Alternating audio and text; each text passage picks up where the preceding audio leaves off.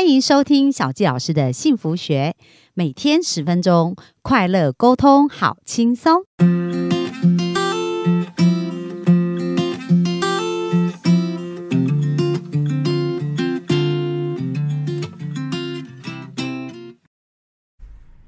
欢迎收听小教师的幸福学，很开心又在空中跟大家见面。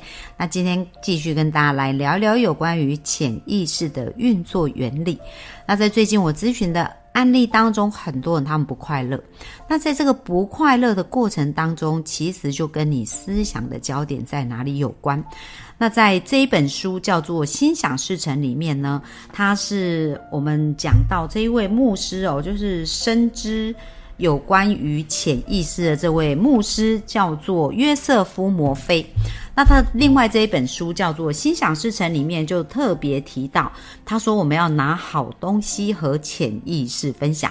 所以在书中里面讲到一个故事，他说我有一个朋友是心理学家，他告诉我他的肺部有一侧受到感染。X 光分析结果显示他染上肺结核，因为他们的时代是在比较久远的时代，所以那时候可能肺结核还蛮流行的。而每天夜里当他上床就寝时，他会默想：我肺部的每个细胞、每根神经和每丝肌肉都会越来越健全完美，我的身体将会渐渐恢复到健康和谐。而这些话或许不尽如他所言哦，不过完全是他所确信的。所以这一个心理学家，他发现自己得肺结核，并不是非常的焦虑哦，而是每一天都一直告诉自己，每个细胞、每个神经、每个肌肉都越来越健康。那当他这样子完全相信的时候呢？大约一个月后，他真的痊愈了，而且 X 光显示他完全康复了。好，那在他运用的方法里面呢，这一个牧师就很好奇啊。他说：“诶，为什么他会在睡前要重复讲这些话呢？”那这一个心理学家说：“潜意识在睡，就是在睡眠的时候可以继续活动，因此人在睡前要给潜意识一些好的东西去运作。”所以，如果我们睡前开始想一些负面的事情哦，其实睡觉以后就开始运作的是负面的噩梦。但是，如果我们睡前想好的事情呢，它也会给我们一些好的想法。所以他谈到说，诶，如果有关于健康这件事情啊，是谈论停止谈论疾病。或说出病的名字，因为疾病只有在吸引到人的注意的时候，还还有人惧怕的时候才可以存活。所以这位心理学家并不是一直想说我的病赶快好，而是说我的细胞非常的健康。所以他就专注在一个他想要的一个方向。好，那我们来讲到为什么我最近在咨询的时候看到很多人极度不快乐。其实呢，昨天我就跟一个个案聊到啊，我就跟他讲说，诶，你觉得乐观跟悲观的人？差别在哪里？因为他其实非常没自信，然后很不快乐，就是呃，不管别人跟他，然后在感情关系上也是很多挑战。那为什么呢？因为他内在的自我价值感很低，所以呢，当他比如说他透过网络跟别人呃有一些开始约出来见面认识的时候。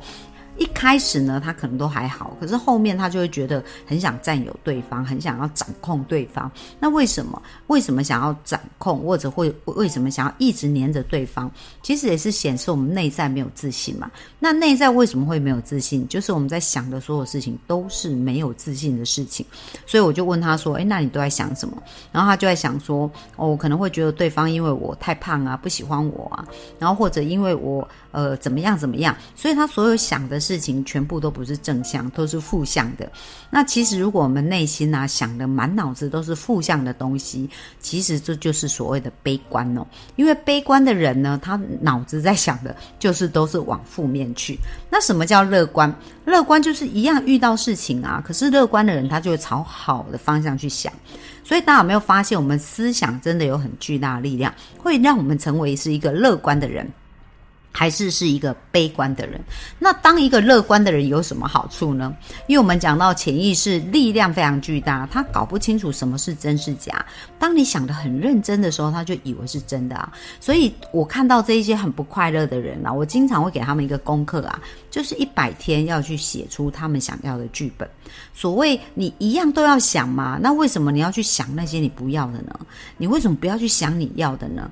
那过去他们的惯性呢，为什么会？习惯看不要，可能是在家庭成长的过程当中，父母对待他的方式，或父母对待自己的方式，就是一直在要求自己、批评自己，然后不能认同自己，所以他们也会学到这样的模式。那潜意识买单以后，就变成一种信仰。而这个信仰呢，他就会以为全世界人思考逻辑都要是这样，所以每次一想到事情，他就往负面，然后往不好的方向去前进。可是呢，当他如果学习一些知识、一些成长，所以有很多人呢，本来是悲观，后来变成乐观。像我认识我一个好朋友啊，他其实也蛮妙的，因为他们家族呢有遗传性的多疑症，就是精神官能这样子的一个状态，而且精神。方面的疾病其实也还蛮容易会在家族里面很多人有这样子的一个情况，像他的妈妈本身呢，就是每天睡觉都要把他爸爸锁起来，因为他妈妈也是有那种很强烈猜疑呀跟不相信的感觉。那他妈妈是还没有到失去控制，可是他妈妈也已经是很强迫了，就是一定觉得不然他就会想象他老公半夜会偷跑出去，所以他就看到他妈妈会把他爸爸锁在房间里面了，不让他爸爸出来这样子在。在晚上睡觉的时候，但是他自己的阿姨呀，跟家族里面有几个人，就是已经完全不能控制，就可能就是精神方面有状况，就后来甚至需要住到疗养院。那当他看到他的家族里面有好多人是这样子，好几个人呐，应该有三四个人都类似这样，包含自己的妈妈也是有非常强烈的这种猜疑症的时候，那他就开始练习一件事情。因为如果他把这视为就是焦点都一直看在这些身上，当然他也会越来越变得像他们。那他怎么做呢？他就开始让自己刻意练习大线条、粗线条，就是他对很多事不那么敏感，因为他发现他观察他们，他们就是因为太敏感、想太多，一直在想他不要的，才变成这样子。所以他就跟他们反其道而行。就是他遇到事情的时候，他就开始练习去想好的那一面。然后呢，他遇到他很想在意的事情呢，他就会让自己放松。好，他就是完全练习另外一个不同的方向，那也很神奇哦。他练习练习练习，后来啊，他就变成一个很粗线条的人。然后呢，也不会受到很多事情去波动他的一个情绪，然后也变得容易快乐。就是有没有发现呢？当我们特意去练习乐观这件事情，其实人是会变得乐观的。只是过去呢，他可能在这个回圈当中，他不理解。那我看到另外一个非常成功的案例，也是我的一个好朋友，他也是从小呢成长的过程当中，他的妈妈，因为他妈妈有婆媳问题的挑战，所以呃被那个婆婆就是以前要求很严格啦，所以他整个。结婚以后的过程都很不快乐，然后被婆婆要求的其实非常的痛苦，所以这个妈妈就一直跟她的孩子、跟她女儿讲说：“你以后不要变得像妈妈这样子，你一定要乐观一点，然后不要呃像我这么痛苦。”就是她一直告诉她孩子啊，就是在一个痛苦的环境有多痛苦。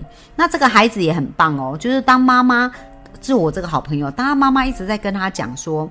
呃，你不要像我这么痛苦。他把它解读成我就是要变得很快乐。他的焦点并没有在不要痛苦，因为我们讲到潜意识，如果你专注不要痛苦，它就会让你更痛苦。而他专注在快乐，所以他就开始一直练习要成为快乐的人。因为他看到一个对照嘛，就是妈妈在这样子的一个负面环境啊，被婆婆要求的一个环境很痛苦，所以他就开始练习，练习变得很正面，然后呢，就是很开朗。而且很开心。那其实她很有意思。后来她就遇到一个很棒的老公啊，然后结婚啊。像她现在老公啊，他就是一个全职的家庭主妇。那她的先生。月收入啊都是数百万的，因为他先生也是自己创业。可是他先生呢，就是把他当成啊像公司的 CEO 一样。虽然他没有在工作赚钱，可是先生是完全支持他，他想做什么都做什么。然后呢，他带着孩子啊一起体验生活啊，帮孩子创造很多很有趣的人生。因为孩子现在都还在念国小啊，所以他就花蛮多的时间还是在陪陪伴孩子。然后创业初期有帮助到先生，那在。但是后来比较上稳定，比较稳定了，他就专注在带孩子。但在这个过程当中，我看到他们夫妻的关系都是互相支持彼此哦，然后在角色的扮演都是很很会商量，然后很会。呃，沟通，而且他们就是很幸福、很快乐的一个家庭哦。然后，甚至她跟她的婆婆也是，她都叫她婆婆什么，哎，姐姐啊，或什么这，就是很轻松的一个相处的一个过程。那为什么她会这样？就是因为她专注在快乐。所以，各位幸福听众，你有没有发现啊？当我们的脑子里面的回圈一直在想我们不要的，就一件事情发生，然后你就开始一直想你不要的事情。其实你牵连的、你连接的情绪就是痛苦跟不要的情。情绪。可是，如果我们可以开始练习想快乐、想好的剧情，因为表示我们有这种能力呀。以往我们是不是都做到了？其实我们只要换个方向想就好啦。所以在咨询的时候，我也是给很多我的学员一个挑战，就是他要看向他要的地方哦。不过呢，很多人当然知道说，哎呀，小佳老师我知道啊，可是我就是做不到。为什么会做不到？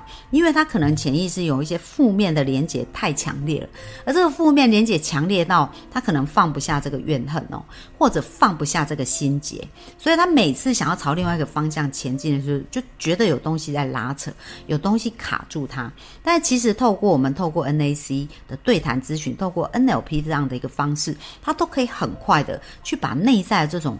痛苦跟这种紧绷哦释放掉，那我们才有机会写入一个新城市。所以，如果你觉得你很练、很努力的练习还不容易做到这样的话，那小吉老师真的非常推荐你哦。就是说，呃，可以透过专业的协助，比如说透过我们像这样子一对一的咨询来协助你，或者是呢，像呃小吉老师在五月的第一个礼拜六呢，我们也会开班，然后这个班。的课程呢，主要就会谈到小杰老师一直在运用的这个对谈的技术，这个调整人神经链的技术哦，NAC 神经链的调整技术，还有 NLP 的一些工具的使用。那在这个课程里面呢，会教给大家。那所以，如果我们有学习到一些工具，学习到一些专业的方式的话，可能就会帮助我们节省时间，然后更快去调整，得到我们要的一个结果。所以，如果大家对于这个部分有兴趣，更加了解，那下方的连接。大家也可以点进去我们的链接多看看。那真的，我们要鼓励各位幸福听众，从现在开始，既然我们的想法可以实现好的事情，那我们就要给我们的想法好的素材，给它好的画面，给它好的感受。那当我们习惯这样子的时候，我们就会变成一个乐观开朗，而且会吸引到很多美好人事物的人哦。那我们今天分享就到这边，谢谢大家，拜拜。